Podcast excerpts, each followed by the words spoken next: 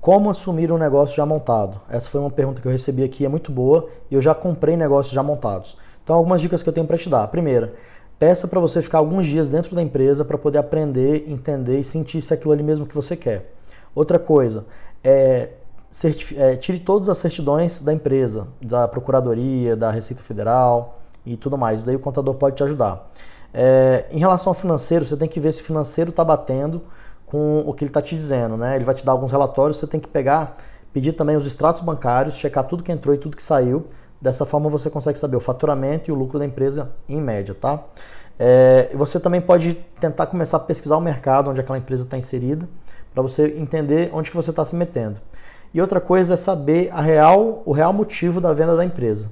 Então aí estão algumas diretrizes para você poder entender se vale a pena comprar ou não a empresa.